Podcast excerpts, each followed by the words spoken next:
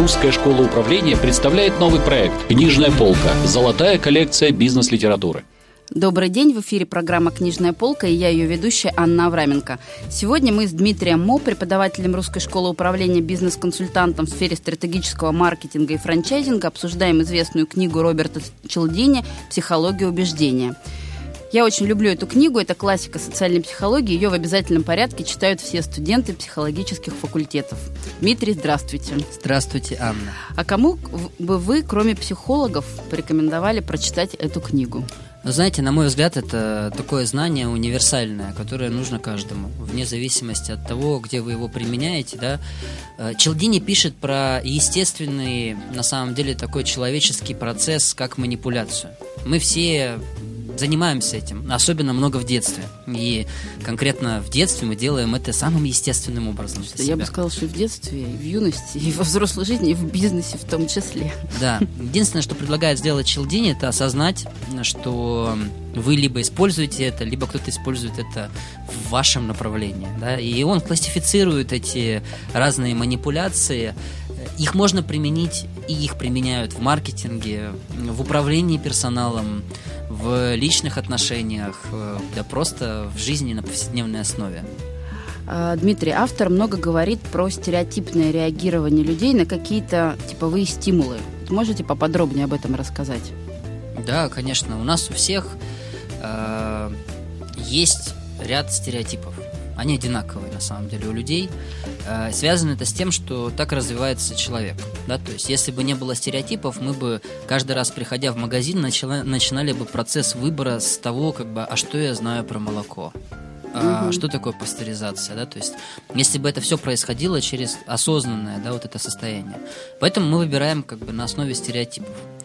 Э, грубо говоря, есть несколько способов реагирования, да, угу. и, ну и вообще вот этого стереотипического мышления, мышления угу. да. Ну, например, э, мы все находимся в таком состоянии обмена друг с другом, да. И есть правила взаимного обмена, да, то есть существует обмен с превышением, криминальный обмен и так далее. Но в любом случае мы меняемся словами, идеями, взглядами, мыслями, товарами, деньгами, угу. отношениями, эмоциями. Мы все время в обмене, но он неизбежен это естественный процесс. Соответственно, если я дам вам чуть больше, чем вы ожидаете, вы будете чувствовать себя должной. Потому что, как у сообщающихся сосудов у нас с вами, да, э, обмен должен быть равноценным. Это на, на уровне социума да, существует. Это стереотипическое восприятие реальности. Да? То есть, если я начну вам как бы дарить подарки в какой-то момент, да, то есть, ну, так делают мужчины, когда ухаживают за женщинами, например, да, осыпать вас комплиментами, да, во-первых, вы будете рады, и чувствовать себя прекрасно. Во-вторых, у вас будет складываться такое ощущение, что вы мне должны. В какой-то момент я могу с вас попросить даже больше, чем вам дал и будет очень сложно и отказаться. Это манипуляция, это и их, это их масса, да? И это манипуляция, да. На самом деле, э, я сам сталкивался с мошенниками, с э, людьми, которые этой манипуляцией обладают. Был в таких отношениях с девушкой. И э, парадокс заключается в том, что когда ты находишься в этом, да, вот почему стереотипическое мышление, ты не отслеживаешь данную вещь. То есть Достаточно лишь только помнить про то, что пишет Челдини, и ты уже сможешь контролировать и видеть, кто манипулирует тобой вот по принципу, например, взаимного обмена. По принципу того, что там услуга за услугу, да, у нас есть там, э, когда нам что-то дают на время, да, там, угу. когда вот, если вы знаете, там, идете по улице, вам там в руки что-то дали, угу. да, быстро, а потом говорят, это стоит 300 рублей.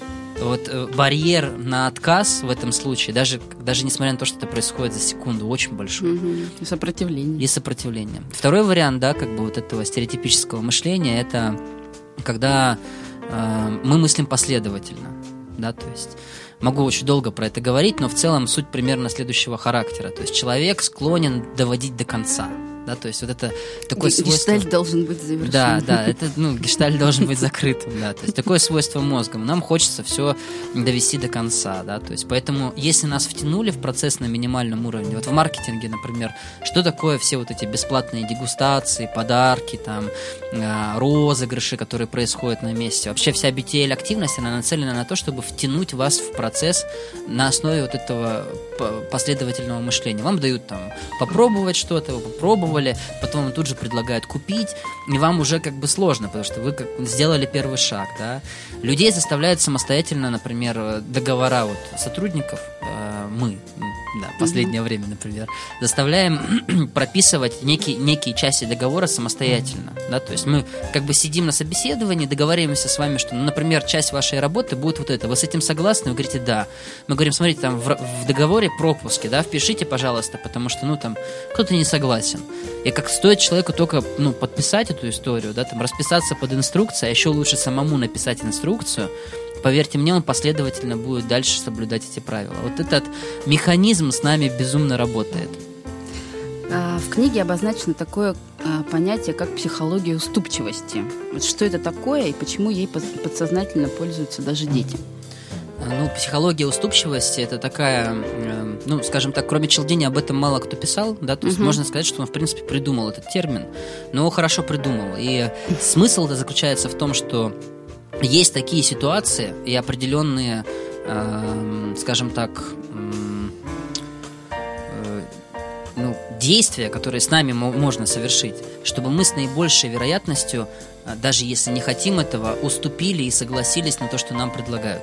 Вот, в принципе, все, что пишет Челдини, это и есть как бы способы заставить человека уступить нам, да. Э, ну, кстати, вот переговорщики, они точно знают, Я что тоже это об этом такое. подумал, да, что в переговорах можно использовать. Да, ну, конечно, когда вы там, у вас даже вот этот процесс самих уступок, на самом деле, сам по себе уже манипуляция. То есть, если вы замечаете, что человек идет вам на уступку первым, ну, есть шанс того, что следующая уступка будет вашей, да, то есть опять-таки... И он вот, попросит больше. Да, это в копилку последовательности, да, то есть как бы вам дали, э, вы совершили шаг, да, у вас там к вам пошли на уступку, да, следующий шаг будет от вас ожидаться. И mm-hmm. вы даже ментально этого ждете. Если вас лишить такого момента, и просто вам все время будет идти на уступки, вы начнете думать, что-то здесь не так, что-то я не верю Уровень в это. тревожности да, да, безумно. И в целом вот эта уступчивость, да, как бы, ну, детям нам очень сложно отказывать. Почему? Потому что у детей нету социальной границы. Да? То есть, если ребенок впадает как бы в истерику, например, эмоциональное давление, тоже способ вызвать э, эту самую уступку. Mm-hmm. Да? Просто я начну как бы на вас давить. Там. Угрожать сначала, да, чтобы повысить уровень тревожности, а потом резко умолять вас. На этом контрасте вы потеряетесь, вы будете дезориентированы. Я смогу там, внушить вам какие-то mm-hmm. идеи, заставить вас вынуть деньги, отдать их мне. То есть дети это делают неосознанно, да, то есть потому что это природа человека. Это наш способ от других людей добиться того, чего мы хотим любой ценой. Угу. И поэтому, ну, вот эта уступчивость и психология, которая вокруг этого существует, да, не знаю, может быть, книжка Челдини даже опасна в какой-то мере, да, там в руках не тех людей. Ну да, я вот многие ее несколько раз перечитывают для того, чтобы там вот эти вот э, некие модели просто доп- дополнительно изучить, потом на практике применять. Да. Да, Дмитрий, а скажите, пожалуйста, как мы можем э, диагностировать э, и понять то, что нами манипулирует. Вот что об этом Челдини пишет? Ну, Челдини пишет на самом деле то, что нужно слушать э, свою интуицию да, в Даже очередь. так. Да, у меня, кстати, есть отличный пример, когда я не слушал свою интуицию, то есть мозг мне говорил, все классно, здоровско, вообще отличная сделка, да, там, угу. каких-то 700 тысяч. Но я потом влетел на полтора миллиона, собственно, нормально, да, как бы, и ищи свищи потом этих чудесных людей. А внутренний голос? А, да, внутренний голос мне говорил, как бы, вот, и, кстати, то, что пишет Челдини, ощущение в желудке, да, как бы, когда вот под ложечкой сосет, мы это называем, да, и э, внутренняя сжатость в районе сердца, да, как бы оно присутствует. То есть организм, ведь если вы вдумаетесь, первое Экхарт Толли, немножечко в сторону, да, есть такой мыслитель тоже, он написал, что э, как бы мысль человека, вернее, реакция тела человека – это реакция тела на мысли, на то, что вы на самом деле думаете. Поэтому тело не умеет врать, да, то есть оно реагирует именно на ваши искренние мысли. Поэтому Челдини советует прислушиваться к своим ощущениям внутренним, телесным, в желудке, в сердце. Я бы еще сверху порекомендовал такую вещь, как, кроме этого всего, ну, судя как бы, uh-huh. по моему рассказу, я был в такой заднице. А, судя по всему, еще нужно нужно помнить про это. То есть мало того, что прислушиваться к этим ощущениям. Если вы не знаете, что они значат, э, вы не отреагируете верным образом. Поэтому книжку Челдини надо прочитать с точки зрения еще как бы предостережения, да, как бы каких-то превентивных э, мер. Потому что вы должны быть осознанны, вы должны понимать, что есть вот такая манипуляция, такая манипуляция, что э, вы мыслите стереотипами. И когда вы мыслите стереотипами, если вас поощряют мыслить стереотипами, вами можно управлять. Если вы вне стереотипического мышления, управление вами становится маловероятным. Дмитрий, книга про влияние, про убеждение, про манипуляцию э, и про авторитеты в том числе. Как они на нас влияют? Ой, авторитеты на нас влияют невероятным образом, потому что с самого детства нас учат э, авторитетам подчиняться. Э, ну, э, начнем с родителей. Да, угу. как бы. Будет очень странно, если родители в, ну, в детстве бы нам говорили, слушай, не слушай меня тебе в дальнейшем это не пригодится в жизни. Просто там такая детская анархия. Развивайся как-нибудь. Угу. Это невозможно, тоже часть нашего общества. И поэтому во взрослой жизни, да, если мы с вами видим человека э, в красивом костюме, который, у которого поставленный голос, да, это все вот признаки mm власти, а, про которого еще, не дай бог, писали в газетах, да, у него есть какой-то статус, там, гендир, депутат, зам-зам-зама, там, еще что-нибудь в этом духе, официальный советник советника, да, то есть а, мы автоматически чувствуем, что этот человек лучше нас, и он имеет право нами управлять. Поэтому, э, ну, как правило, вы не увидите бизнес-тренера там в кроссовках, кедах, как бы так на расслабоне, да, потому что есть стереотипы, знаете что, как бы, я вам скажу, я однажды пришел в шляпе с полями, да, там, такой в черной кофте почти до колен, да, там как раз-таки таким образом, и сказал, друзья, ну и что вы про меня думаете теперь? И они такие, э, ну мы ждем своего бизнес-тренера. Я говорю, не поверите, это я.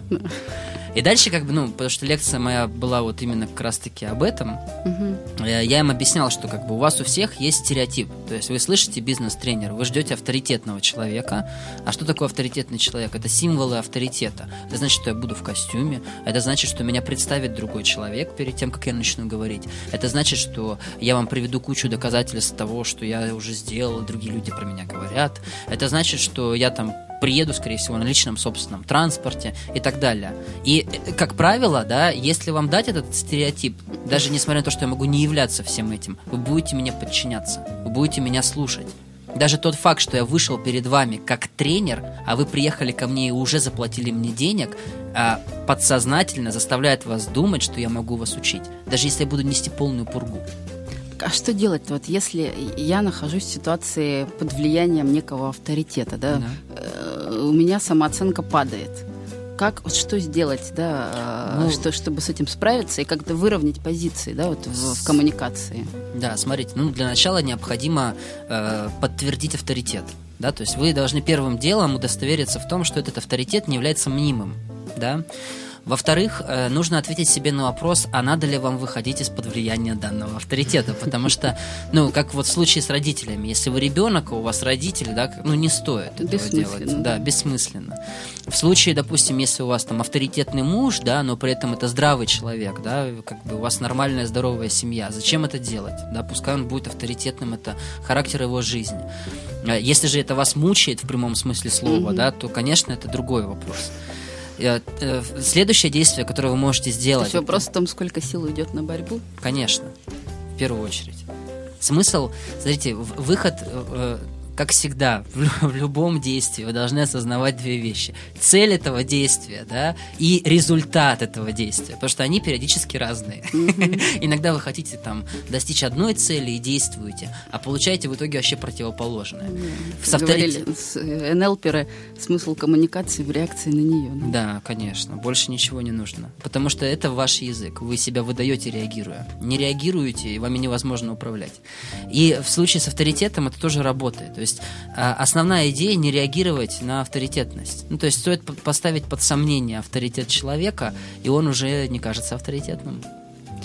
А, Дмитрий, если вот вернуться к практике, да, Челдини пишет о том, что можно искусственно создать ощущение дефицита. Да. Вот в чем технология, как это можно сделать? Ну, технология заключается в том, что вы рекламируете товар, получаете людей, которые приходят его купить, а на полке его не выставляете. Говорите, что ох, раскупили все, нету. Вставайте в очередь. Но есть как бы аналогичный, более дорогой, например, э, товар, да, люди приходят, у них есть, создается ощущение, что это настолько востребованный товар, да, как бы, и они э, покупают аналог. После этого вы даете второй раз рекламу того же товара спустя время, и ваши продажи будут запредельными. Другой вариант это вы создаете некое такое, ну, там, искусственную очередь, да, можете сделать. Есть такая целая технология, даже агентства, которые занимаются созданием искусственных очередей. И человек, видя очередь, как бы, ну, это еще работает как социальное доказательство, mm-hmm. да, то есть, когда вы видите, что другие люди покупают и действуют таким образом, по принципу, как бы, ну, социального вот этого взаимодействия, да, вы считаете, что это правильно. И начинаете тоже вставать в очередь. Или вы видите, что переполненная урна. И знаете, что вы делаете? Вы докидываете сверху. Вы, ну, обращали когда-нибудь внимание? Mm-hmm. Реакция человека на массовое действие. Он видит, накидали в урну и думает, о, ну это нормально и я могу кинуть. Видит окно разбитое в доме, нормально, поднимает камень, кидает в следующее окно. Это принцип нашего вот такого... Психология массового сознания. Да, и она работает в маркетинге на 200%. Например, на сайте вы видите отзывы людей, которые похожи на вас. И они пишут там из, из социальной сети ВКонтакте, вот, я купил этот товар, и он оказался, он мне так помог. Ну, все верят, и теперь, верят. да, все мои друзья пользуются этим товаром. Кстати, люди могут искренне писать. Но я по своей практике знаю следующее. Человек лезет в интернет, чтобы выразить негатив.